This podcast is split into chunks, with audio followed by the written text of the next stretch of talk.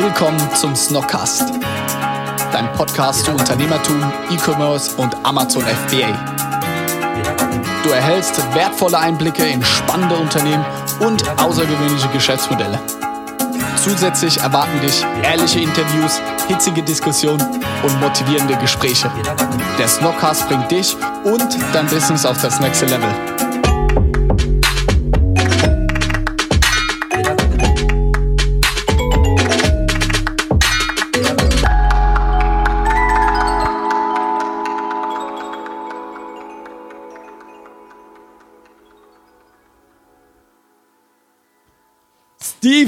Willkommen in unserem Podcast. Ja, also. Wahnsinn, also du extra aus Hamburg hergekommen. Gestern nur hatten dafür. wir nur dafür und für die wilde Nacht gestern, das muss man ehrlicherweise zugeben, es hat viel Spaß gemacht. Ähm, Steve, vielleicht kurz zu deinem Background so, wo kommst du her, was machst du? Ja, ich bin äh, Steve Carstensen. Ähm, ich komme aus Hamburg. Ähm, Mutter kommt aus Singapur. Daher dort auch in Asien schon mal Wurzeln gehabt. Und, Kannst du ähm, irgendwie so asiatisch irgendwas in die Richtung? Ey, mit Englisch und äh, Deutsch aufgewachsen. Ne? Meine Mutter spricht äh, Mal Mal Malay und ähm, hat sie uns nie beigebracht, damit sie mit ihren äh, Freundinnen immer tuscheln konnte, wenn wir nicht zuhören durften. Aber ja, mit äh, Englisch und Deutsch aufgewachsen und auch in Hamburg aufgewachsen letztendlich. Genau. Ja, also ähm, wir sind letztendlich ein Importunternehmen. Ähm, wir bedienen da den eigentlich äh, Massenmarkt in Deutschland. Zum einen äh, Retail, zum anderen äh, betreuen wir eben auch Brands, eben auch wie Snox ähm, und statten die eigentlich mit Lieferantenmanagement, Qualitätswesen und anderen Dienstleistungen aus. Finanzierung ist ein großes Thema, ähm, was vielleicht auch interessant für andere hier noch sein wird. Ähm, ja, und äh, seit einem Jahr arbeiten wir zusammen. Ähm, ich kenne den äh, Felix und den Moritz tatsächlich aus dem Urlaub damals. Erzähl die Story, ich glaube, die gerade für so einen Podcast ist die super ähm, spannend und interessant. 2007 das erste Mal Fuerteventura kennengelernt und dann bestimmt fünf, sechs Mal zusammen mit der Familie in Urlaub gewesen. Ähm, dann habe ich 2015 gesehen, dass ihr euch selbstständig gemacht habt. Hab den Felix angerufen und gesagt, ey, wir machen viel in China, habt ihr nicht Bock? Felix gesagt, sei, ey Steve, wir haben gerade äh, echt nur kleine Sachen und wir sind echt noch zu klein. Ich will gar nicht mit dir darüber sprechen. ich rufe dich an, wenn wir groß sind. Hey, zwei Jahre später ruft er an, Steve, wir sind groß, lass mal schnacken. ja, und ähm, jetzt arbeiten wir seit einem Jahr sehr, sehr intensiv zusammen. Ähm, bringt richtig Spaß. Auch ähm, für uns ähm, als Importeur, gerade so im Online-Bereich, äh, für Kunden im Online-Bereich ähm, ein ganz anderes Business. Aber super interessant, bringt richtig Laune und glaube, ähm, wir haben da wirklich eine coole Partnerschaft am Laufen. Ne? Voll. Bevor wir jetzt, sage ich mal, intensiv in unsere Partnerschaft äh, reingehen, kannst du noch ein paar Sachen zu, äh, zu eurer Firma sagen? Also erstmal der Name Carstensen Import-Export, wenn ich das den Leuten sage, so. Ja, wer ist euer Produzent? Dann sage ich so, ja, Carstensen Import-Export, das hört sich an wie so Autoschieber, oder? Also jetzt also Fragen in die Runde, so. So, so was ist die History von Carsten Import, Export und was macht ihr auch? Ich weiß, ihr macht sehr viel, sag ich mal, in dem, wie nennt man das, Schreibwarenbereich und wir importiert sehr viel für Aldi, Lidl und die ganz großen. Kannst du da ein paar Worte zu sagen? Ja, also ähm, Carsten Import Export äh, von meinem Vater gegründet. Ähm, von meinem Vater gegründet ähm, vor knapp 30 Jahren. Ähm, hat damals tatsächlich mit Kunstblumen angefangen. Kunstblume. Ja, er hat angefangen, Kunstblumen aus Asien zu importieren. Vor 30 Jahren, da war China auch noch so ein bisschen anders. Ähm, ja, und dann sind wir gewachsen über die Jahre, haben dann irgendwann ähm, die Marke Stylex betreut, die ja, Kennt ihr Stylex? Kurze Frage in die Runde. hab hier zwei, drei Leute vielleicht gesehen. Ähm, ja, es kommt im Preiseinstiegsbereich ein Vollsortimentler, was Schreibwaren, Bürobedarf ange äh, anbelangt. Und ähm, ja, mit denen sind wir dann zusammen gewachsen und irgendwann sind wir halt ähm, im Discount an, angekommen, ähm, wurden dort gelistet und sind seitdem ähm, ja, dort sehr aktiv. Ähm, letztendlich Massenmarkt, ähm, aber wir betreuen auch ähm, Brands eben wie Snox oder die Faber-Castell-Tochter Ebert Faber im Schreibwarenbereich. Und ja, wir haben wirklich viele diverse Bereiche und hört sich immer so an, als wenn wir alles machen, aber wir haben wirklich unsere Stärken in vielen Dingen und ja, so viel dazu. Wie groß ist eure Firma? Kannst du da was sagen? Was eine Hausnummer? Ist das jetzt so ein Also wir kleiner haben weltweit, Mittelständler? äh, wir haben, ja, es ist ganz klar ein Mittelständler, auf jeden Fall.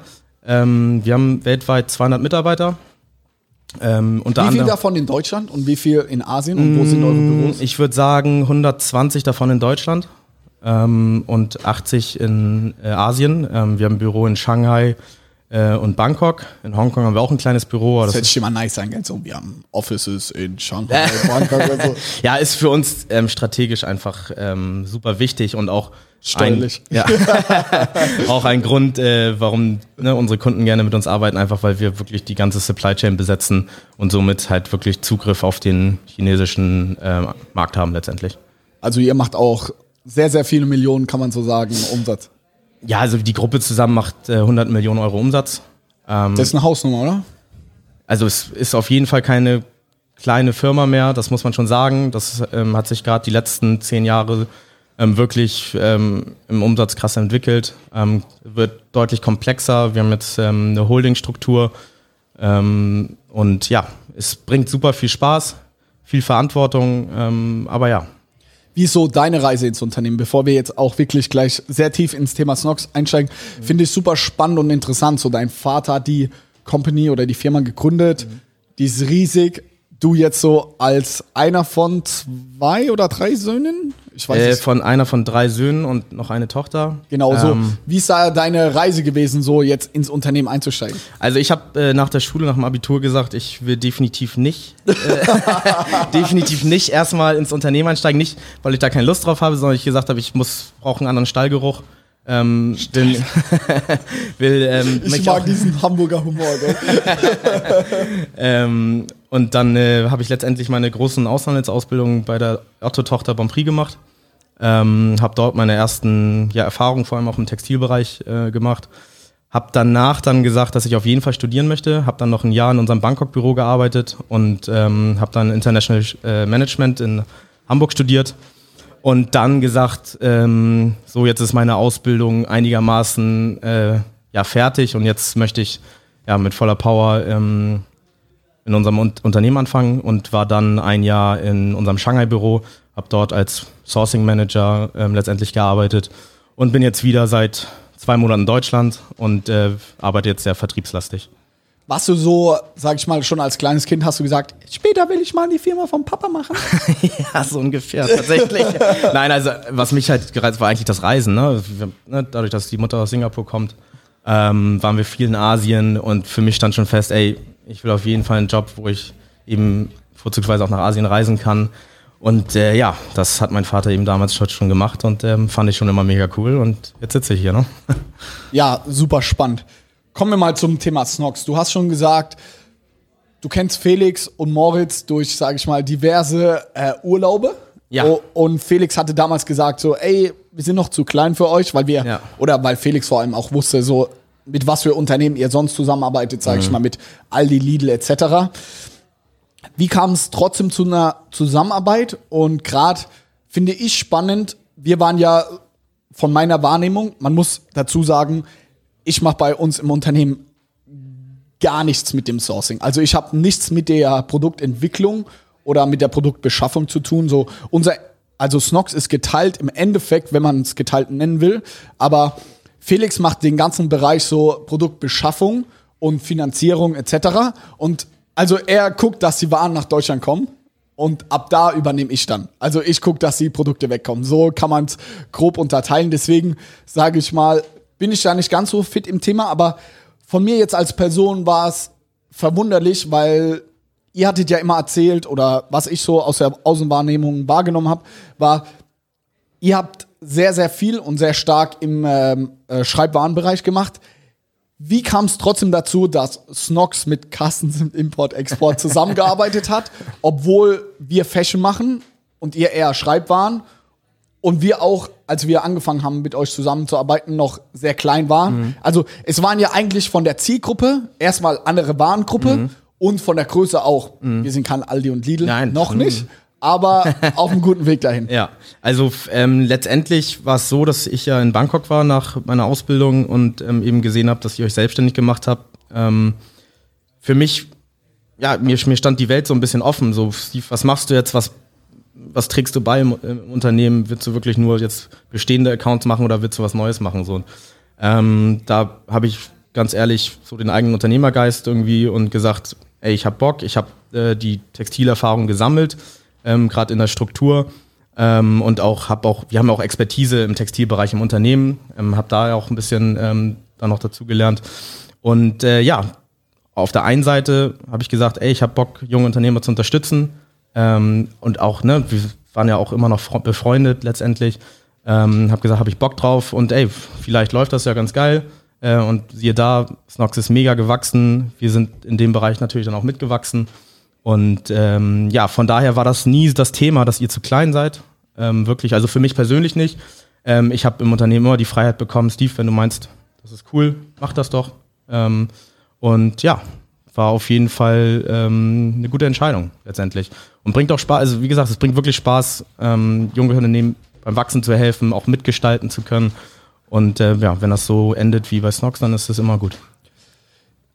Um jetzt mal zu den ekligen Fragen zu kommen. So, wie wichtig war es für dich persönlich? Ich stelle mir das so vor, so du kommst in die Vater von der, äh, in die Firma von deinem Vater rein, so die Mitarbeiter kennen dich auch, so du musst, man muss sich ja irgendwo profilieren, so. Sagen wir mal so, du kommst da irgendwie als Sohn vom Geschäftsführer rein, 200 Leute arbeiten dann so crazy, dann kommst du rein. Wie wichtig war es da von Anfang an zu performen und direkt, sage ich mal, auch einen großen Kunden mit reinzubringen oder, sage ich mal, einen spannenden Kunden wie Snox oder auch einen neuen Geschäftsbereich so? War das von dir sehr, ich sag mal, auch bedacht gewählt, dass du gesagt hast, okay, ich muss hier irgendwie alles anders machen, ich muss hier frischen Wind reinbringen und ich übernehme nicht nur irgendwie drei Accounts von bestehenden Vertrieblern und entwickle die weiter so, weil ja, das ist cool, das kann jeder machen, aber ich bin der Sohn vom Geschäftsführer, ich muss was anderes machen. Ich, so, ich muss also auf den Tisch hauen. Man, man muss sagen, natürlich ist ein gewisser Druck da, das kann man schon sagen, aber es ist jetzt nicht so, dass der irgendwie ausgeübt wird, das ist ein Druck, den man sich selber gibt. Ähm, ne, viele sagen natürlich, ey, Steve, du steigst in die Firma ein, bei dir läuft es ja sowieso äh, wie geschnitten Brot.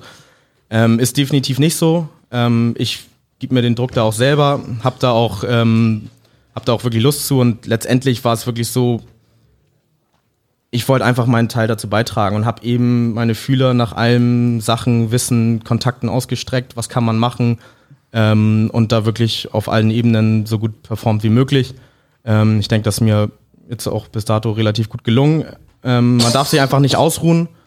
Ähm, auch ich muss noch viel lernen, ähm, aber ähm, immer mit einer gewissen Bodenständigkeit, aber mit vor allem Ehrgeiz rangehen und dann läuft es von alleine. Also ich denke, Handel liegt mir irgendwo auch im Blut.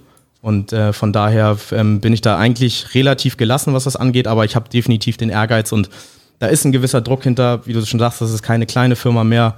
Ähm, ich sehe da auch ein bisschen Verantwortung im Sinne auch Verantwortung gegenüber von Mitarbeitern. Ähm, dass ähm, mein Cousin, der ist auch involviert, ähm, dass wir das Unternehmen früher oder später halt ähm, ja, gut übernehmen, gut weiterentwickeln. Ähm, 200 Mitarbeiter, die arbeiten alle sehr viel langjähr langjährige Mitarbeiter. Ähm, und ist auf jeden Fall eine Verantwortung. Aber ich bin da wirklich, ähm, was das angeht, voller Selbstvertrauen und ähm, bis dato läuft es auch ganz gut. Wie ist die, nachdem Felix dich angerufen hat und gesagt hat, Steve, wir sind groß genug. Wie ist dann so die Zusammenarbeit? Wie hat sich das Ganze entwickelt? Ähm, haben wir mit einem Produkt angefangen? Haben wir mit mehreren Produkten angefangen? Haben wir Samples gemacht, so, weil ich glaube, hier sind sehr viele FBA-Seller im Raum und die kennen alle so, wie das abläuft. Man schreibt auf Alibaba irgendwie den Produzenten und sagt, ja, ich würde gerne Socken haben. und dann äh, äh, genau so. genau so in der Tonlage. Ja. Und dann äh, sagt man, ja, okay, hier ein paar Samples, okay, schick mal zu, okay, die kommen an. Also, wie ist es entstanden dann? Also es war tatsächlich so, dass ich noch im Studium war, als Felix angerufen hat. und ich halt eigentlich gar nicht die Zeit hatte, ähm, mich wirklich intensiv um Snock zu, also Vollzeit um Snock zu kümmern. Ähm, dann habe ich das vorläufig abgegeben. Ähm, da liefen dann auch, ich glaube, Boxershorts-Aufträge, aber es hat sich dann nicht weiterentwickelt aus diversen Gründen. Und sobald ich äh, also als ich mit dem Studium fertig war, habe ich dann eben den Hörer direkt, ich glaube, es war zweiter Arbeitstag, habe ich gesagt so, ey Felix, ähm, wir haben ja schon ein bisschen was zusammen gemacht, ähm, lass uns das nochmal neu starten, lass uns das nochmal irgendwie strategisch ähm, auf, auf, aufarbeiten. Und ähm, ja, dann wart ihr zufällig äh, in relativen kurzen Abstand dazu ähm, in Shanghai.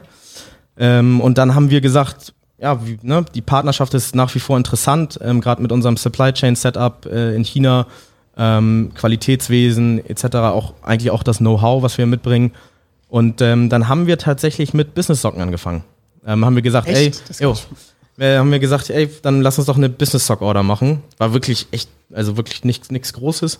Ähm, wart ja aber super zufrieden und dann ähm, ja, habe ich äh, die anderen Produkte versucht zu tackeln.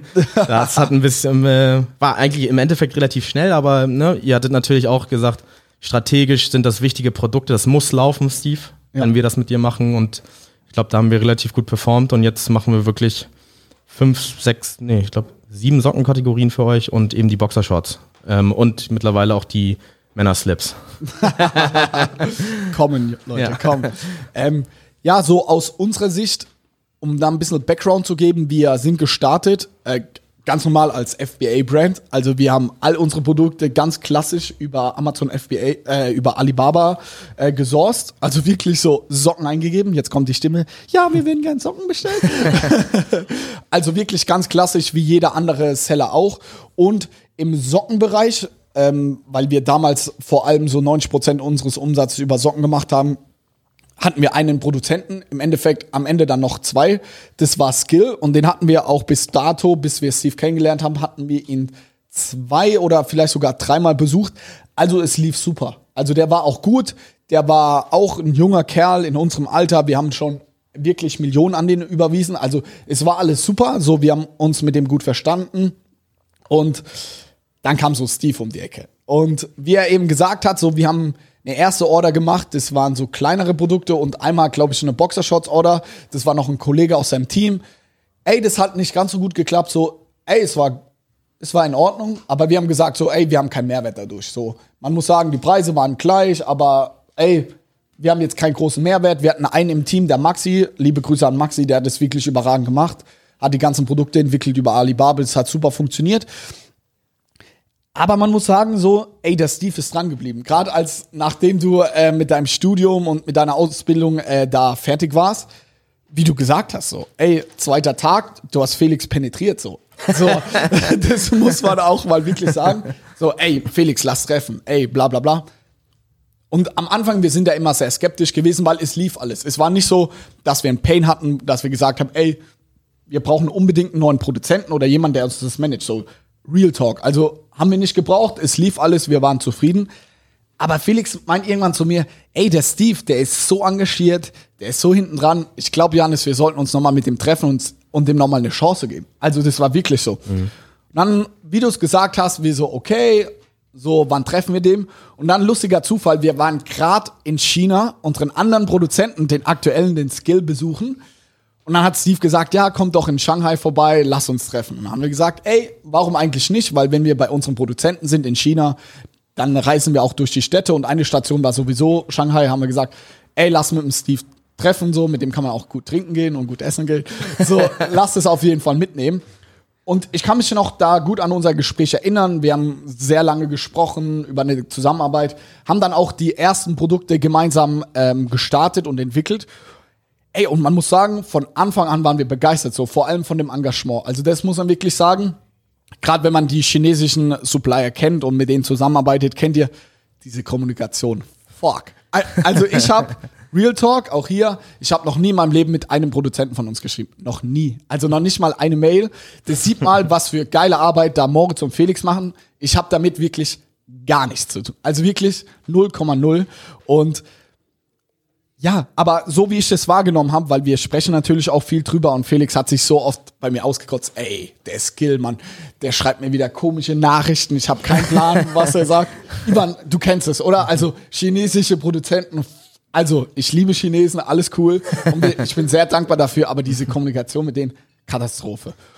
Und dann hat es, wie gesagt, mit Steve gestartet und es war so, ey, voll nice. So von Anfang an war es so, wir hatten viel weniger Pain, wir hatten viel weniger Aufwand und schon damals hatte das Moritz bei uns aus dem Team übernommen. Äh, liebe Grüße an dich, Moritz.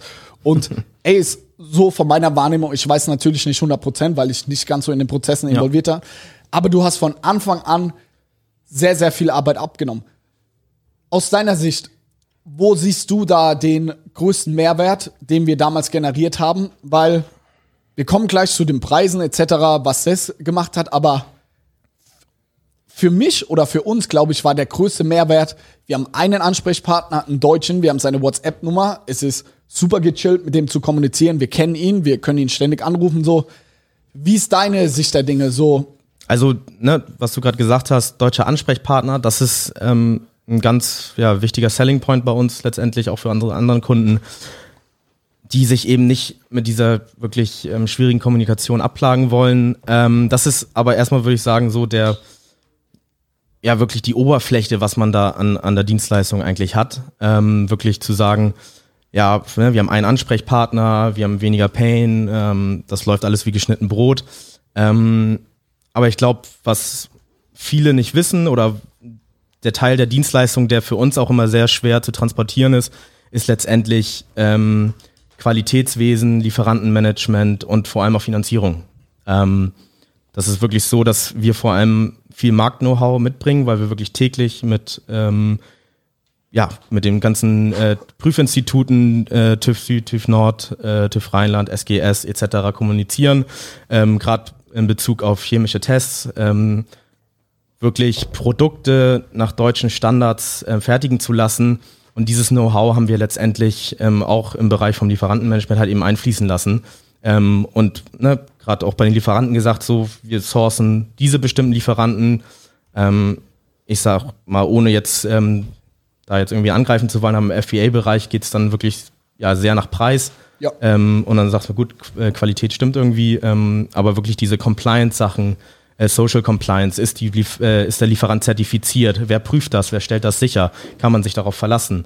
Ähm, wer prüft unsere Produkte und auf welche ähm, Sachen und dieses Know-how eigentlich, das wir mitbringen, ähm, ist eigentlich der große Mehrwert, ähm, den ihr dadurch generiert habt und letztendlich auch eine Risikoverschiebung. Wir sind der Vertragspartner, ähm, ihr habt letztendlich kein Produktionsrisiko ähm, in, im, im, weiteren Sinne und wenn wirklich mal ähm, die Kacke am Dampfen ist, aus welchen Gründen auch immer, sind wir dann halt auch da und ähm, springen dann für unsere Kunden in die Presche. So. Und ähm, von daher sind das eigentlich die wirklichen Mehrwerte, dass wenn was schief geht, es ist letztendlich eine Versicherung und eine Risikominimierung letztendlich für euch, ähm, gerade auch wenn man jetzt zum Thema Finanzierung geht, ähm, das ist ja auch ein Teil unserer Dienstleistung, dass wir Sachen vorfinanzieren.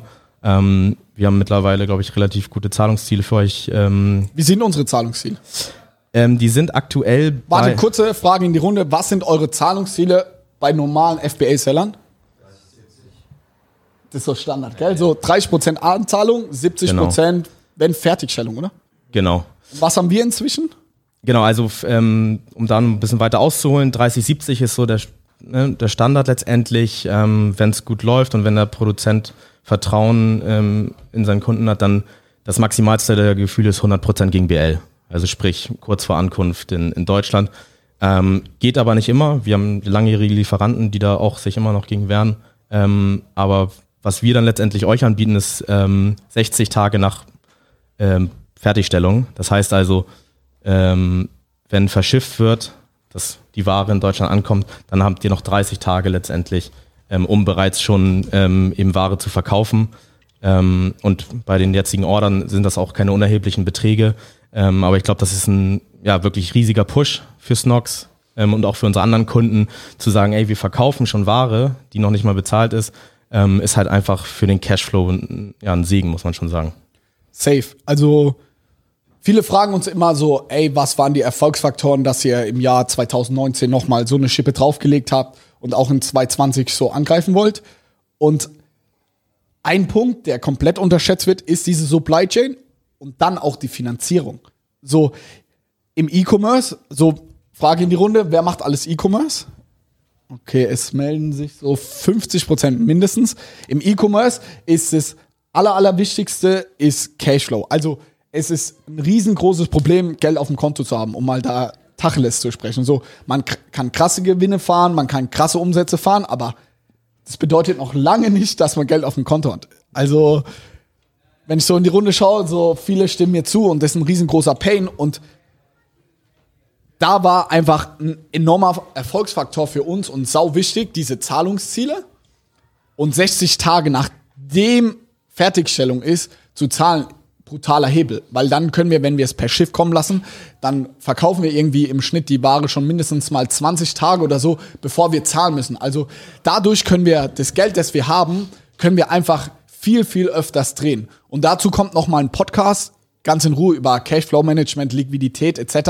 Aber die Leute, also das ist ein ganz wichtiger Punkt, wenn du einfach dein Geld kürzer gebunden hast, dann kannst du es im Jahr viel öfters drehen. Dann brauchst du gar, gar nicht so viele, sage ich mal, Bankkredite oder so. Aber wenn du über den Lieferanten bessere Zahlungsziele hast, dann kannst du einfach viel mehr aus weniger Kapital machen. Und es war einfach, dadurch ist Steve und Carsten sind Import-Export so, so ein wichtiger Partner in diesem Jahr geworden, weil dadurch haben wir es geschafft, sage ich mal, mit, wir mussten dieses Jahr keine neuen Kredite aufnehmen, weil wir einfach bessere Zahlungsziele hatten und dadurch das Geld äh, schneller drehen konnten. Und wieder eine Frage in die Runde. Ihr habt gerade gehört, Steve hat uns enorme Vorteile gebracht. So aus unserer Sicht nochmal zusammengefasst. Zahlungsziele war Punkt Nummer eins. Das muss man wirklich sagen. Das war enorm wichtig für uns. Und Punkt Nummer zwei war die ganzen, sage ich mal, Regularien, weil, ey, wir haben wirklich bei unseren Produzenten so Millionen bestellt, einfach so über WeChat. So, ohne Dokumenten. also wirklich so. Ey, Bruder, mach mal 500.000 Socken klar. Also, das muss er wirklich sagen. Also, das war Harakiri so. Also, wenn man, ich glaube, wenn, also wir als Deutsche, das ist unvorstellbar. Ja, das, also, das, das weiß ich noch, da habe ich euch auch, da habe ich gesagt, ey Jungs, ihr seid wahnsinnig. wahnsinnig. Also wirklich, ähm, das, ähm, da habe ich mit, da habe ich Felix auch echt endlos genervt damit. Ich so, ey Jungs, was, ihr seid doch echt krank.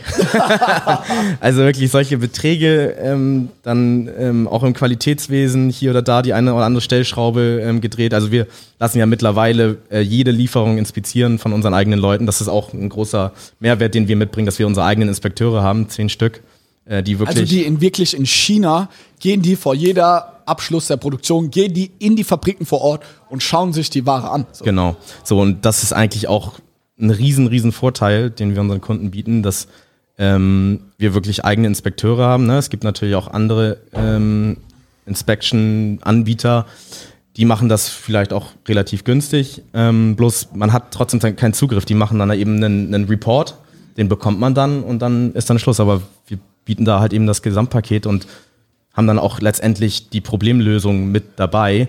Ähm, mittlerweile ist es so, ähm, Snox kriegt nicht mal ähm, alle Inspection Reports, weil ich die letztendlich bewerte und wirklich nur, wenn mal wirklich die Kacke am Dampfen ist und wir dann eine, eine kundenseitige Entscheidung brauchen, dann ähm, kommunizieren wir das. Aber mittlerweile ist es so, dass unsere strategischen Lieferanten so reliable sind. Ähm, unsere Inspektoren bei großen Orders, äh, bei großen Orders ähm, fahren da auch schon vorher hin. Also wir haben ich weiß noch vom, für den Prime Day, haben wir wirklich große Orders für euch gemacht. Oh yes. Ähm, da war ich persönlich auch zwei, dreimal für eine Order äh, in der Fabrik und habe mir das angeguckt, weil ich gesagt habe, hier darf nichts schief gehen. Ähm, und unsere Inspektoren machen sogenannte PSI 20, 50 und 80, also sprich Pre-Inspection, äh, Pre-Shipment Inspections, sprich nachdem 20% der Ware fertiggestellt ist, nachdem 50% der Ware fertiggestellt ist, nachdem 80% der Ware das lohnt sich dann halt natürlich auch nur, wenn die Order entsprechend groß ist, aber somit stellen wir halt absolut sicher, dass Snox die richtige Ware zur richtigen Qualität eben in Deutschland bekommt und die einfach nur noch abverkaufen müssen und da keine Issues haben. So, und das ist auch dieses Qualitätswesen ganz großer ähm, Pluspunkt, den wir letztendlich mitbringen. Macht es irgendeiner von euch? Einer der anderen FBA-Seller macht irgendjemand so Qualitätssicherung? Weil bevor Steve, bevor wir mit Steve gearbeitet haben, ey, haben wir so einen Fick drauf gegeben. Also muss man wirklich sagen. Also macht das jemand? Ja, wie, Max, wie, wie machst du das aktuell? Weil du bist, du bist jetzt zwar auch bei Steve, aber mit deinem aktuellen Produzenten, äh, wie machst du das? Also wie stellst du das da irgendwie über eine Agentur oder wie? Ähm, genau, also das ist auch so eine, ähm, da gibt es verschiedene, es gibt China Quality Focus und so weiter und so fort. Die hat jetzt äh, 200 Dollar, glaube ich, gekostet, die ich jetzt gemacht habe. Einmalig jetzt Einmalig für pro Produktion dann und das war auch eine Pre-Shipment äh, Inspection, da hast du so einen Report und so weiter bekommen aber auch gerade in so Low-Preis-Bereichen, was du da gehört hast, die da teilweise auch die Lieferanten dann die auch schmieren, dass sie sagen, ja, der Report ist super, Kinder. ähm, also und da jetzt aber auch schon, jetzt mit dem aktuellen Produkt ähm, auch schon zu Steve nur die Quality Inspection gewechselt und jetzt dann im Gesamtpaket auch noch rüberzugehen, weil es halt viel nachhaltiger ist, weil wenn du am Ende des Tages auch weniger Retouren hast und so weiter, ist das für deinen Gewinn auch besser und dann lohnt sich das halt. Ja, spannend. Also sonst die anderen FBLer schick, äh, schütteln alle den Kopf. Also zu Recht. Also ja, also für uns war es auch so am Anfang, Steve, muss man sagen, im Positiven, er hat uns genervt damit. Wir so, ey, die letzten zwei Jahre ist es gut gegangen. So, Felix und ich. Maxi kennt es. Wir sind da sehr locker immer unterwegs. Aber wir haben so gemerkt, okay, es ist, glaube ich, Zeit für den nächsten Schritt. Deswegen haben wir uns auch für Steve dann entschieden im Endeffekt. Aber wir waren super skeptisch am Anfang, vor allem bezüglich des Preises. Wir haben gedacht so, ey, wir haben direkten Kontakt zum Lieferanten. Es läuft alles. Warum sollen wir diesen Kontakt jetzt an Steve abgeben und dann noch einen Ausschlag zahlen? So, ey, wir, wir kennen den seit zwei Jahren, wir waren schon oft mit ihm trinken, oft mit ihm essen. So, warum sollen wir da jetzt mehr zahlen? Und deswegen waren wir am Anfang auch so, ey, warum mit Steve eigentlich arbeiten? Und was glaubt ihr, wie viel kostet uns das mehr mit Steve zu arbeiten? Also wie viel zahlen wir jetzt mehr durch die ganzen Sachen, was wir gezahlt haben? Durch die besseren Zahlungsziele, durch die ganzen Inspection. Also das ist alles inklusive, durch den ganzen deutschen Ansprechpartner, durch den ganzen Service. Wie viel glaubt ihr, sagen wir mal in Prozent von unserem aktuellen Preis, wie viel mussten wir drauflegen, dass Steve das Ganze für uns übernommen hat? Freiwillige vor, Ivan. 15? 4 Prozent noch? Genau, auf den Bezugspreis. Also wir haben, sage ich mal, 10, 15, einer 4 Prozent. Steve, klär uns auf, wie viel war's? Ähm, tatsächlich Zero. Zero. Also ihr habt eigentlich gespart letztendlich. Ja. Also ähm, ne, auch ne, alle sagen, Steve, du kriegst ja bessere Preise in China. Das ist nicht immer so. Ähm, das kommt immer aufs Produkt drauf an, das kommt immer auf die Bezie Beziehung drauf an. Das kommt immer darauf an, wie tief man wirklich in diesem Markt gräbt. Alibaba ist natürlich für FBAler super interessant, ist aber auch nur ein begrenzter Pool. Also ich sag mal, nicht jeder Lieferant in China ist bei Alibaba. Das deckt vielleicht 10, 20 Prozent der Lieferanten vielleicht ab. So, und das ist, ähm, wir haben einfach einen größeren Pool gehabt, wo wir ähm, sourcen konnten, ähm, diverse Messen etc. Und ähm, da habe ich dann eben zwei, drei Partner identifiziert, die ich für geeignet gehalten habe. Und ähm, ja, Preise quotiert bekommen ähm, und gesehen, ey, richtig geil, wir können Snox sogar hier noch einen Discount geben. Und ja, das sind natürlich die Idealfälle, ne? wenn da wirklich eine Preisminderung noch äh, möglich ist. Und ähm, ja, super Win-Win-Situation. Klappt nicht immer.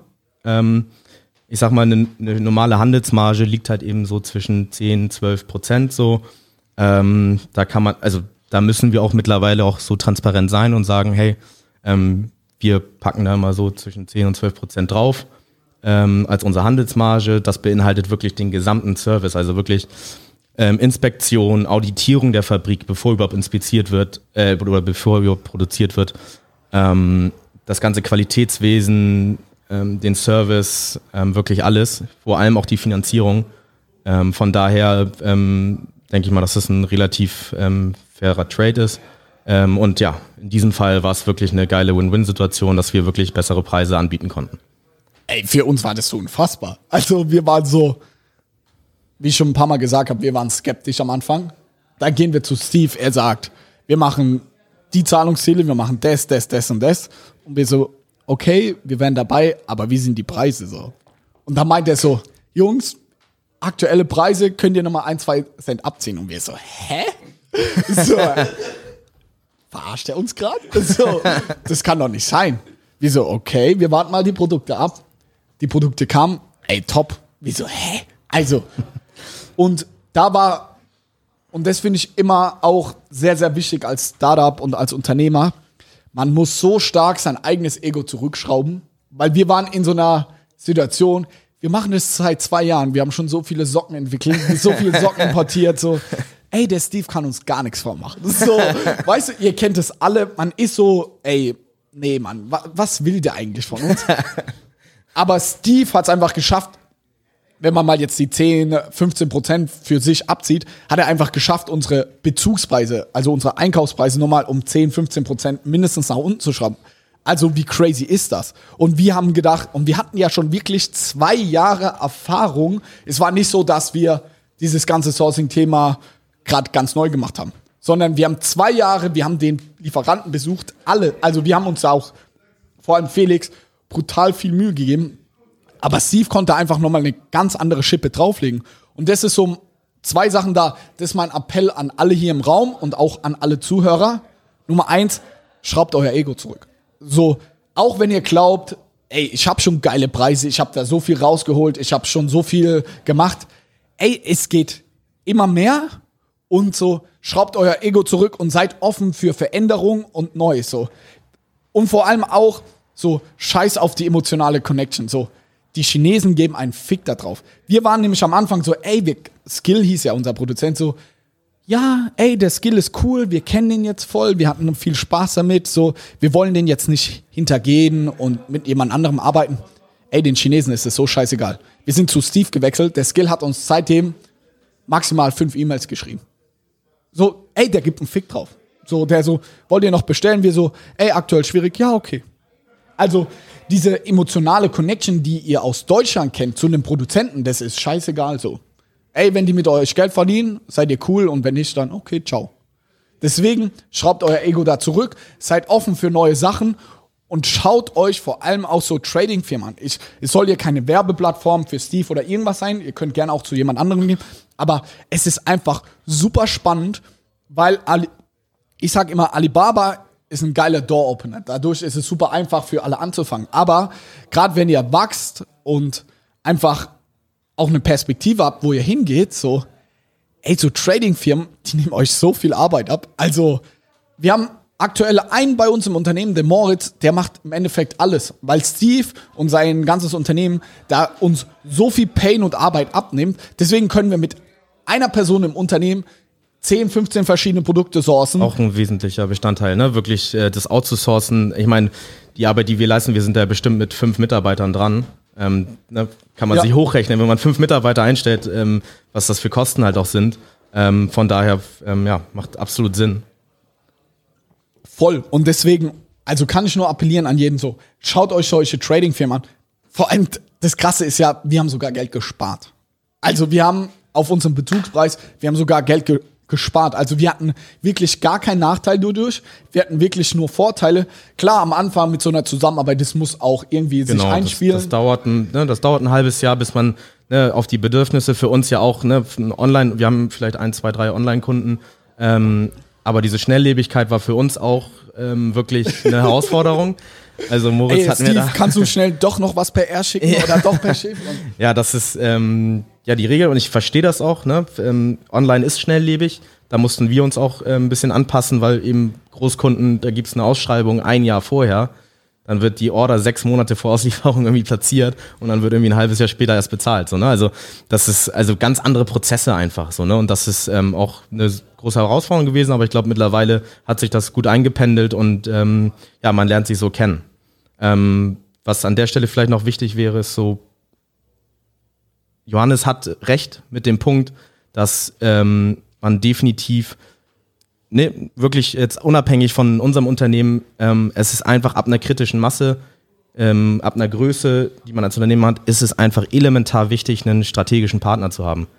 Ne? Ich meine, wir machen seit 30 Jahren nichts anderes aus, aus China gute Ware zum richtigen Zeitpunkt nach Deutschland zu bringen und ähm, ob es jetzt ne, in, in, Form eines Importeurs, in Form eines Agenten in China, in, wie auch immer, aber sucht euch ab einem gewissen Zeitpunkt einen strategischen Partner, weil die machen das wirklich viele, viele Jahre, kennen die einen oder anderen Tricks, man minimiert sein Risiko und ähm, ja, kann ich wirklich nur empfehlen. Ich meine, das sieht man ja auch auf dem chinesischen Markt, was für Unternehmen dort schon gescheitert sind, gerade ähm, auf der Vertriebsseite, keine Ahnung, äh, Walmart, Metro, wie auch immer, also wirklich Carrefour, wirklich riesige Unternehmen, die es einfach nicht geschafft haben auf dem chinesischen Markt. So, sowohl auf der Beschaffungsseite als auch auf der Vertriebsseite. Von daher ähm, ist ab einer gewissen Größe ein strategischer Partner wirklich ratsam. Was ist diese gewisse Größe? Auch bei euch. So, wenn jemand Bock drauf hat, ich hoffe, die Leute haben es Bock drauf. also, wann kann man mit euch zusammenarbeiten und auch generell, wann sollte man so diesen Switch machen von Alibaba vielleicht zu so einem Importeur oder wann sollte man das in Betracht ziehen? Also, ne, wie du schon sagst, Alibaba super Door-Opener und das ist auch überhaupt, soll auch überhaupt keine Angst äh, schnüren, dass alles scheiße ist über Alibaba und alle Lieferanten das nicht können. Ähm, bloß wirklich auch dieses Markt-Know-how. Ähm, was für Prüfung brauche ich? Was für Unterschiede gibt es da? Wie sieht es mit Zertifizierung aus? Wann kann ich ein TÜV-Logo draufpacken? Das decken wir alles mit ab.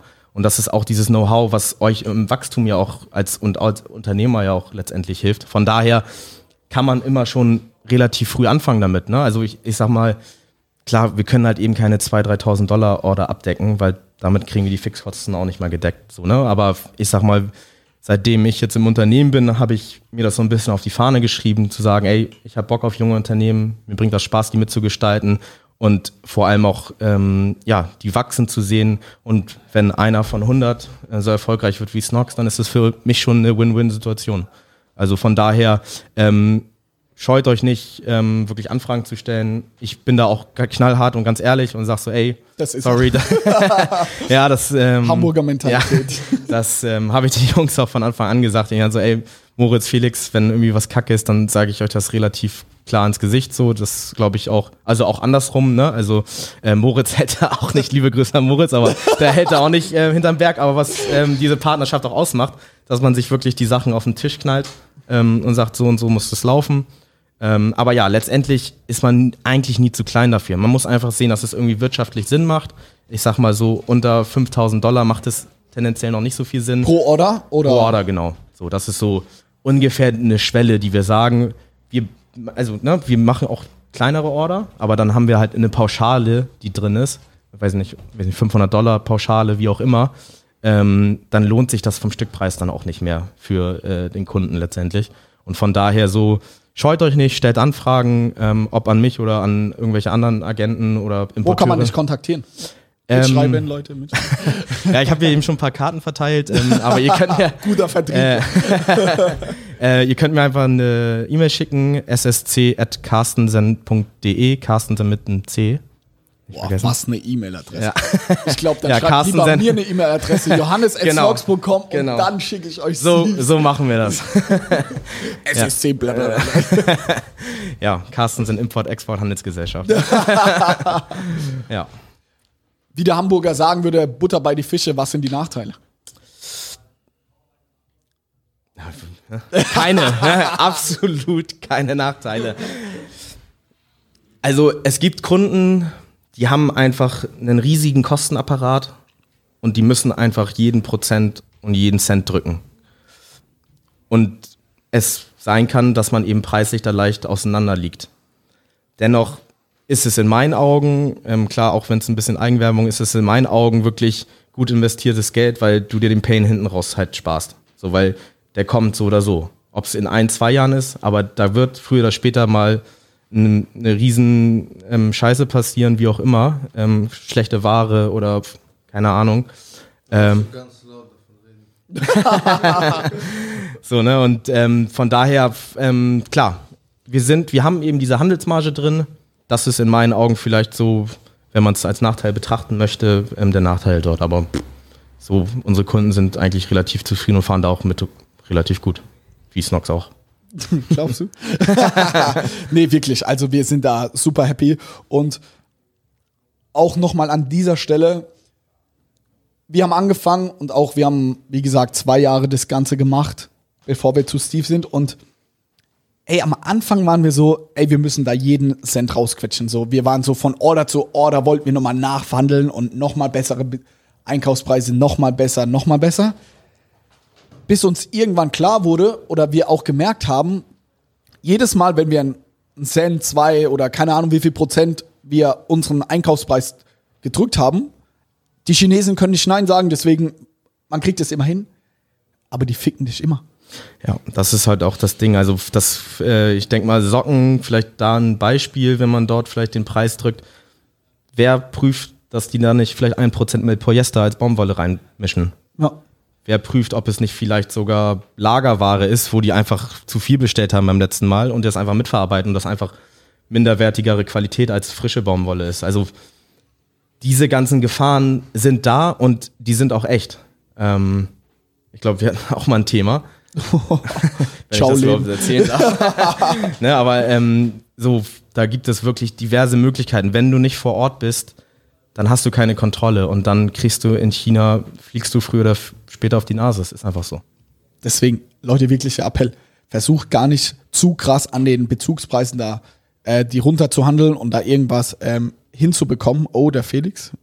Ähm, weil die Chinesen sagen ja und dann machen, wie Steve gerade gesagt hat, die machen schlechtere Qualität.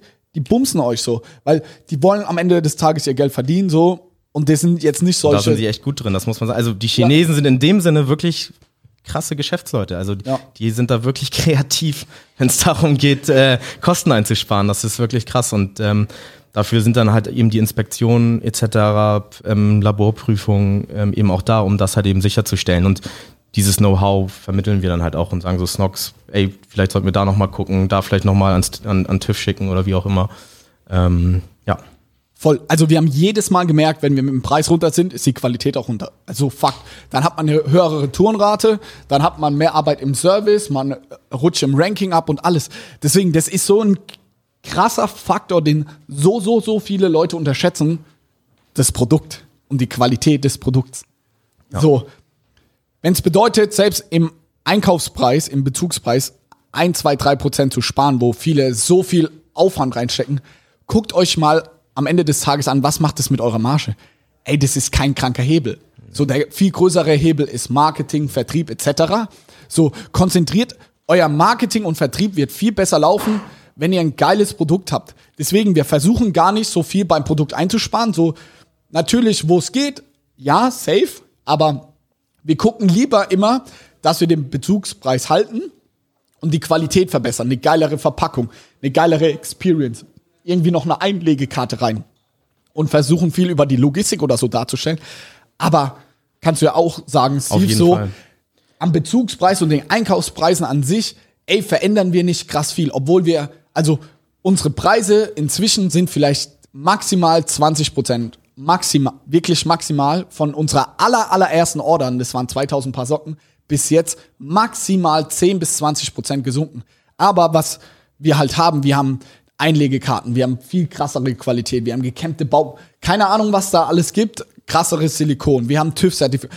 Darüber versuchen wir, sage ich mal, unser Produkt zu hebeln und besser zu machen und überhaupt nicht da jetzt noch ein paar Cent rauszuquetschen. Also, ne, das ist wirklich, ähm, you get what you pay for. Ja. Letztendlich, wenn ihr wisst, dass ihr wirklich marktübliche Preise habt, dann habt ihr marktübliche Preise und dann ähm, werdet ihr nicht diejenigen sein, letztendlich, die der Konkurrenz irgendwie einen voraus ist, weil man irgendwie da, ich bin der Einzige auf dieser Welt, der vielleicht da 10% äh, mehr kriegt, das ist halt Quatsch, weil irgendwo wird irgendwo holen sich die Chinesen das halt letztendlich zurück.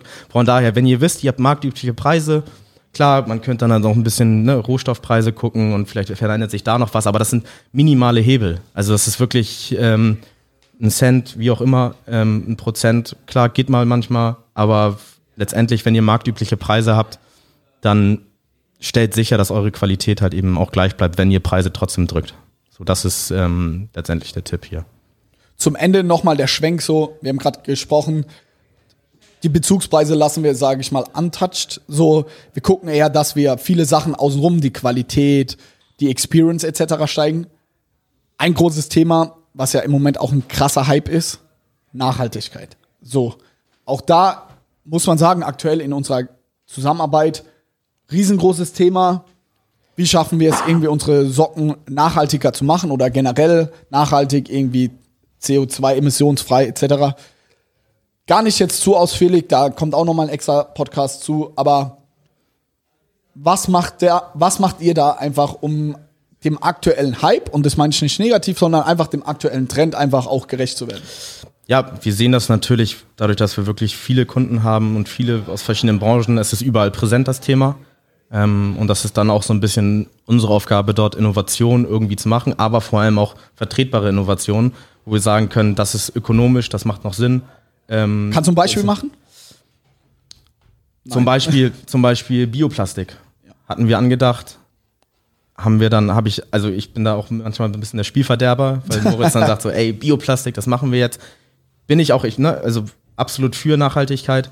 Ähm, bloß Bioplastik, wenn es zu lange liegt, ist es nicht mehr reißfest. Also sprich, die fallen einfach auseinander. So, wir haben ein Hygieneprodukt wie Socken oder Boxershorts, wo das Plastik halt eben dann sich auflöst, das ist halt nicht Sinn der Sache. So, das ist So, stellt euch mal vor, das würde im Amazon-Lager liegen. Plus- und irgendwann ist die Tüte weg. Oder Ja, so, ne? Oder reißt, ne? Oder es reißt, ne? Also es ist wirklich ähm, so und von daher, von daher, ähm, Bioplastik, das, das gibt's ja schon seit zehn Jahren und wenn man mal sich den Markt anguckt, keiner ist drauf rübergegangen, einfach aus solchen Gründen. So.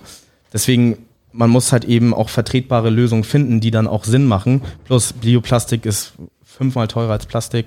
Ähm, man ist dann abhängig von einem Bioplastiklieferanten, der entsprechend hohe MOQs hat. Ich glaube, was wir damals angefragt haben, 50.000 Plastiktüten. Ich meine, das sind mal sechs Socken, es sind echt viele Socken und die musst du auf einmal bestellen. Du kannst sie nicht lagern, weil sie eben diese Reißfestigkeit nicht mehr haben. Und solche Geschichten kommen dann so, wie ist es in der Supply Chain im Bezug? Ist es wirklich auch für Retail geeignet? Also letztendlich wirklich eine Lösung dafür zu finden, ist sehr, sehr schwer, weil ähm, wir ja auch kein Labor haben, wo wir irgendwelche Versuche machen, was man dann das machen kann. Man muss wirklich sich einfach umschauen und gucken, was sind vertretbare Lösungen. So. was ist eine Lösung für Snox? Also wir haben tatsächlich das Ziel, nächstes Jahr plastikfrei zu sein.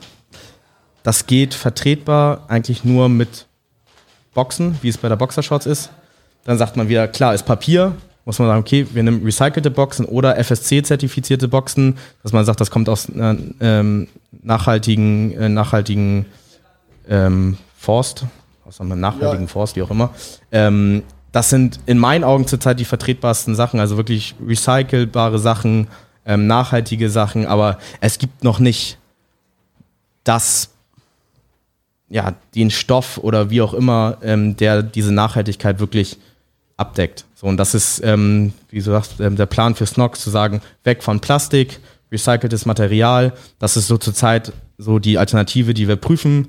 Da sind gerade ähm, Samples in der Produktion, gucken, wie verändert sich die Customer Experience. Das ist ja auch ein Thema, was man auf jeden Fall ähm, anschneiden muss. Und ne, wie viel möchte man investieren in diese Nachhaltigkeit? Das ist ja letztendlich die Frage. Man könnte natürlich auch alles direkt umstellen, dann kostet die Socke zwar 25 Euro das Paar. Ähm, das geht schon, klar, aber das ist ja auch nicht das Ziel. Super spannendes Thema, finde ich. Nachhaltigkeit in Kombination mit Wirtschaftlichkeit. So, es ist im Moment ein krasses Trendthema, krasser Hype. Ich sage aber zu jedem, also ich finde das Thema wirklich sehr, sehr wichtig und deswegen haben wir ja auch bei uns im Unternehmen den Moritz eingestellt, also ein anderer Moritz, der sich Vollzeit wirklich nur um das Thema kümmert, wie schaffen wir es als Nox nachhaltig zu werden, um mal zu zeigen, wie wichtig das Thema Felix und mir ist und das ist nicht, weil wir wirtschaftlich da eine riesengroße Chance sehen, nein, wir machen das aus Überzeugung.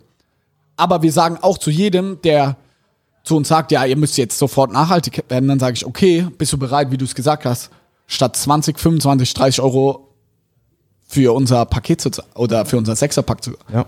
Ja, äh. so, das darf man einfach nie vergessen. So, Nachhaltigkeit kostet auch irgendwas und das ist unsere große Vision und unser großes Ziel. Wir wollen die Fashion-Industrie nachhaltig machen. Wir wollen das Ganze revolutionieren und das für den Massenmarkt und so, dass es erschwinglich ist. Dass es eben nicht nur diese, in Anführungszeichen, Bioprodukte sind, die oftmals, ohne jetzt was zu pauschalisieren, irgendwie scheiße aussehen und viel kosten, sondern wir wollen Nachhaltigkeit wirklich zu einem geilen Preis anbieten und so das der Masse zugänglich zu machen. Und da sehen Felix und ich einfach voll unsere Vision so unsere Ziele für die nächsten Jahre, so dass sich dort Snox hinentwickelt, dass man sagt, ey, krass, Mann, Snox, geile Qualität, brutale Customer Experience, brutale Marke und die sind auch noch nachhaltig. Fuck, wie machen die das? Und da freue ich mich einfach enorm drauf, die Reise mit Steve auch zusammen zu gehen und mit Kassen, Import, Export. ähm, sorry dafür. Ähm, ja, geiler Podcast. Ey, hat mir super viel Spaß ja gemacht. vielen Dank, dass ich da sein durfte. Fragen in die Runde. Woo! Boah, als Zuhörer gerade richtig eklig so klatschen. Jetzt die Frage in die Runde. Hat jemand Fragen? Ivan, du, ich glaube, du musst das Eis pressen, brechen. So, also die, die Frage der Fragen wäre, glaube ich, äh, für alle Amazon-Verkäufer oder allgemein die Leute, die zum Beispiel schon jetzt Erfahrung haben mit, sag mal, Amazon FBA oder allgemein E-Commerce, wo zum Beispiel eigene Produkte haben. Also so wie ich das jetzt raushören konnte, äh, muss man schon gewisse Erfahrung gesammelt haben jetzt in dem Business, also schon ein paar Mal bestellt haben, sage ich jetzt mal, und schon verkaufen, zum Beispiel jetzt auf Amazon, um jetzt zu euch zu kommen, mit euch zusammen zu arbeiten zu können. Also ich kann jetzt nicht als Anfänger zum Beispiel sagen, ey, ich habe jetzt eine Produktidee und äh, könnt ihr das für mich umsetzen? Macht es Sinn, so als Anfänger zu euch zu kommen oder macht es mehr Sinn, zum Beispiel jetzt halbes Jahr oder ein Jahr schon das Ganze mal zu machen, selber mal kennenzulernen, zu probieren und dann erst zu euch zu kommen? Ja, sehr gute Frage. Ähm, also grundsätzlich sind wir natürlich maßgeblich auch bei der Produktentwicklung ähm, involviert. Ähm, und es ist auf jeden Fall möglich, auch bevor man ein bestehendes Business hat, ähm, zu uns zu kommen und mit uns darüber zu sprechen. Für uns natürlich auch super interessant, vielleicht bei einem neuartigen Produkt äh, mitzuwirken. Ähm, da ist letztendlich für uns eigentlich nur noch die Frage der Finanzierung. Ähm, ist der, also kann der Kunde letztendlich zahlen? Das muss ja einfach geprüft werden. Ähm, ist die Liquidität da? Ähm, und dann sind wir uns auch nicht zu schade, mit jemandem zu arbeiten, der noch nicht verkauft. So, das ist letztendlich ähm, absolut kein Hindernis. Ähm, wie gesagt, man, wir müssen einfach unsere Due Diligence machen und gucken, dass das für uns auch Sinn macht. Ähm, nicht, dass ne, man sagt, ja, bestell und dann, ach, ich habe kein Geld, keine Ahnung. Das ist natürlich schlecht. Ne?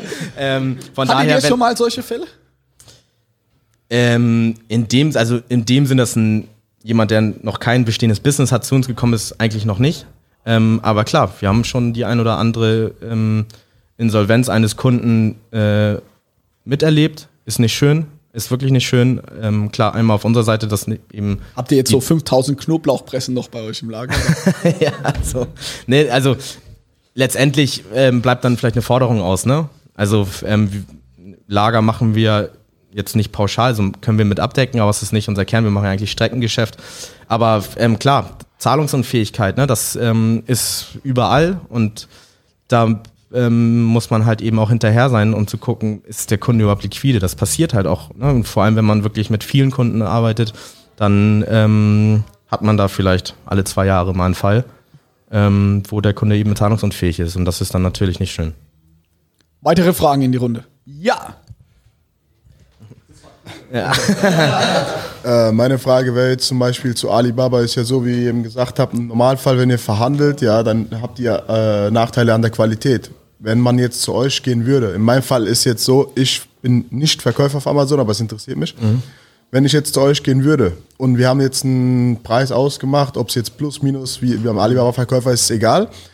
Sagen wir mal, nach einer gewissen Zeit, lässt ihr da auch mit euch verhandeln, dass man da Preissenkungen machen kann? Genau, kann? also wie der Name schon sagt, Carstensen Import-Export-Handelsgesellschaft. Natürlich, ne? Also letztendlich sind wir auch irgendwie alles Händler und wir haben auch Handeln, also verhandeln immer Preise manchmal oder manchmal mehr, manchmal weniger. Ähm, wichtig mit dieser ganzen Preisgeschichte ist einfach, wenn man marktübliche Preise hat, dann ist das auch alles gut. Wenn, wenn man sagt, ich habe vielleicht 10, 20 Prozent über marktüblichen Preisen, dann macht es auch Sinn zu verhandeln. Dann leidet die Qualität wahrscheinlich auch nicht drunter, weil ne, der Lieferant halt eben diesen Spielraum hat. Aber das geht wirklich darum, wenn man marktübliche Preise hat, dann sollte man vielleicht nicht an dieser Schraube drehen. Ähm, wenn man marktunübliche Preise hat, klar, muss man verhandeln. Und wenn ähm, Snox zu uns sagt, ähm, hier, das Produkt, da seid ihr einfach zu teuer, dann muss ich halt sehen, welche Schrauben ich drehe, vielleicht Lieferantenwechsel etc., ähm, um das darstellen zu können. Es gibt Produkte, wo wir als Handelsunternehmen ähm, kein Geld dran verdienen können, weil das einfach so ein Commodity ist, dass wirklich da bedarf es an keiner Qualitätssicherung ähm, etc. pp. Kugelschreiber, oder? Ist so ein Beispiel. Nee, Kugelschreiber tatsächlich ähm, ist eine Wissenschaft für sich. Oh. Kannst du ein Beispiel machen für so ein Commodity? Ich sag mal, ein ähm, PP-Hefter, ein Plastikhefter, den man in der Schule hat. Ah, Da, da gibt es eine Stanze, das wird ausgestanzt, zugeklappt, äh, zusammenverpackt und rausgeschickt. Das machen wir tatsächlich auch noch, aber ne, es ist wirklich so ein standardisiertes Produkt, das wirklich kaum Qualitätsmakel ähm, hat, dass wir halt sagen, ja, kann für uns Sinn machen, aber da können wir halt eben keine äh, Riesenmarge fahren, weil es an einfach marktunübliche Preise wären. So, das ist so der Punkt eigentlich. also man kann noch nachverhandeln, aber auch hier nochmal der Punkt, wir arbeiten ja jetzt auch schon seit einem Jahr mit Steve äh, zusammen. Wir gucken dann eher, dass wir sagen, ey Steve, mach uns bitte noch eine geilere Verpackung oder die Box ist jetzt in Zukunft inklusive oder die Karte ist noch on top. Oder also eher in die Richtung, als dass wir sagen, ey, wir sparen da noch was ein, weil auch hier wieder, Genau. wie vorhin gesagt, so, ey, dein Produkt wird sonst irgendwie scheiße. So, und das ist auch so, wenn, ne, wenn Snox dann eine riesige Bestellung ähm, platziert, dann sage ich aus, ey, wir können da preislich noch was machen, wir haben ein größeres Volumen, ich kann beim äh, Lieferanten noch nachverhandeln, wir können vielleicht noch ein bisschen federn. Das sind auch Vorschläge, die dann von mir kommen. Also wirklich, ich möchte ja auch im besten Falle, dass Snox günstiger einkaufen kann, um bessere Profite zu machen. So, genau. Also da ist, da ist ganz klar der langfristige strategische Gedanke, dass man eine Partnerschaft eben hat und nicht ähm, gierig jeden Cent und jeden Prozentpunkt jedes Mal mitnehmen möchte, so, ne? Genau, so und ähm, das Im ist Optimalfall. genau so, das ist wirklich äh, leben und leben lassen wirklich. Also ne, wir können auch nicht jedes Jahr unsere Lieferanten um 5% drücken, weil irgendwann gehen die pleite, dann haben wir keinen Lieferanten mehr so, ne? Also es ist wirklich so. Also man muss da einfach schauen, das ist wirklich eine, eine Wissenschaft für sich, was ist aktuell ein marktüblicher Preis, wo kann man vielleicht nochmal eine Stellschraube drehen und so. Das ist, da kann man nicht einfach die Schablone drauflegen und sagen, so, das muss der Preis sein, ähm, sondern das ist ja wirklich ähm, wechselhaft. So und von daher, ähm, aber ja, wir haben da auch absolut den Gedanken leben und leben lassen. Ähm, von daher nicht jeden Cent mitnehmen, sondern wirklich langfristige strategische Partnerschaft anpeilen. So, ne? Wir verhandeln fast jedes Mal mit Steve nach über die Zahlungsziele. Also äh, Fakt so. Ja. Und das nehme ich auch mit aus dem Gespräch. Er hat vorhin gesagt, die großen Lieferanten haben irgendwie sechs Monate Zahlungsziel. Nee, das habe ich nicht gesagt. Zum Glück ist alles aufgenommen. Nee, das habe ich nicht gesagt. Wir sind bei ja, 100 Tagen, also da, da geht noch was. So. Das habe ich nicht gesagt. Okay, weitere Fragen. Du nicht mehr, Ivan. Guck mal. Also wir haben zum Beispiel jetzt gerade noch am Start unsere dritte Brand. So, aber wir wissen noch nicht hundertprozentig, welches Produkt wir jetzt auswählen oder vielleicht zwei oder drei Produkte. Ne? Also wir haben eine, sag mal, eine Nische, die wir uns vorstellen. Wir haben auch schon die Brand schon so an sich so mehr oder weniger in Vorstellung, aber jetzt noch keine genauen Produkte. Ist es dann so, dass wir zum Beispiel, jetzt kann zu dir kommen, du hast zum Beispiel irgendwie einen Produktkatalog, wo ich mir gewisse Produkte raussuchen kann und die mit euch dann irgendwie weiterentwickeln kann und dann so eine Probebestellung durchmachen äh, kann mit euch? Ja, also wie gesagt, ähm, wir sind da wirklich, ähm, helfen gerne und das, das sehen wir auch ähm, immer mehr, ähm, gerade im Massenmarkt, dass es unsere Aufgabe als Importeur ist, Produkte mitzuentwickeln. So, und von daher ähm, sind wir wirklich bei jeder Idee mit dabei, gucken uns das gerne an, prüfen das auf die Umsetzbarkeit, können im besten Fall Preise quotieren. Ähm, von daher Produktentwicklung wirklich feuerfrei. Also da kann vielleicht auch Max noch zwei, drei Sätze zu sagen. Du bist ja auch ein, sag ich mal, der schläft fast. ähm, du hast ja auch, sag ich mal, in Anführungszeichen nur ein Produkt bisher, aber entwickelst gerade mit Steve drei weitere Produkte. Kannst du da vielleicht ein bisschen was zu sagen, weil Snox ist natürlich auch, wir sind schon sehr groß, wir machen auch schon Umsatz. Da ist, so, sage ich mal, so eine Zusammenarbeit auch nochmal in einer anderen Liga, das muss man schon sagen. Wie ist es so aus deiner Sicht, wie das bisher gelaufen ist? So klappt es auch mit Steve zusammenzuarbeiten oder mit so einer Import-Export-Gesellschaft, äh, wenn man noch kleiner ist. Ja, das wird sich noch zeigen. äh, ich bin da guter Dinge. Also die, was wir da jetzt sourcen und entwickelt haben, ist sehr, sehr cool. Ist halt eigentlich auch ganz klassisch. Man geht Amazon in die, ne, was will man für Produkte rausbringen und so weiter. Dann muss man sich selbst äh, die, den Hirn anschmeißen und sagen, was will ich besser machen und so weiter. Und dann halt mit Steve äh, und den Kollegen dann zusammen zu sagen, okay, wie ist die Umsetzbarkeit, was können wir vor Ort wirklich machen und dementsprechend halt auf jeder Seite halt das bestmögliche Produkt entwickeln und ähm, ja, dann auch kommen Samples, die werden auch dann wieder zurückgeschickt, alles abgekehrt. Also ganz normal eigentlich nur, dass halt die Kommunikation vor Ort auf einem ganz neuen Level ist, was mir halt auch extrem viel Arbeit quasi abnimmt. Ähm, und äh, ja, einen guten deutschen Ansprechpartner dazu haben und ähm, ja, mal sehen, wie das so weitergeht. Aber läuft. Also um da nochmal zusammenfassend zu sagen, so du bist ein kleiner Seller und es funktioniert trotzdem. Also um da mal jetzt so diese Angst und diese Barriere für alle zu nehmen, die den Podcast auch hören oder auch hier im Raum sind, so, ey, auch wenn ihr klein seid, so, ey, sprecht den Steve an, so, der, der hat Bock auf die Themen, wie er vorhin gesagt hat, er ist intrinsisch motiviert, auch anderen jungen Unternehmern weiterzuhelfen, auch wenn das vielleicht nicht sofort der krasseste Business Case ist, so, ey, schreibt dem Steve eine E-Mail, so und schaut einfach so, kein Ego haben, mal gucken, egal welchen Bereich, schreibt ihm eine E-Mail. Jetzt darfst du noch mal deine E-Mail-Adresse sagen. ssc at, SSC. at carstensen.de. Super. Wenn ihr es nicht gerafft habt, schreibt mir eine Mail, johannes.snox.com und dann schicke ich euch die entsprechende E-Mail. Ich glaube, wir sind durch. Nochmal einen großen Applaus für Steve. Danke, dass du Dankeschön. Danke, dass du aus Hamburg extra hergekommen bist. Danke für den netten und schönen Abend gestern. Schreibt, wie gesagt, Steve eine E-Mail und sonst wünsche ich euch allen gute Sales. Jetzt noch einen guten Kaffee und wir hören uns beim nächsten Mal. Jo, vielen Dank. Zum Schluss kannst du uns noch etwas Gutes tun. Wenn dir der Podcast gefällt und dir einen Mehrwert bietet, wären wir dir sehr dankbar über eine Bewertung auf iTunes. Denk dran, jeden Sonntag und Dienstag um 18 Uhr gibt es eine neue Folge. Überall dort, wo es Podcasts gibt. Vielen Dank für deinen Support und bis zum nächsten Mal. Ciao.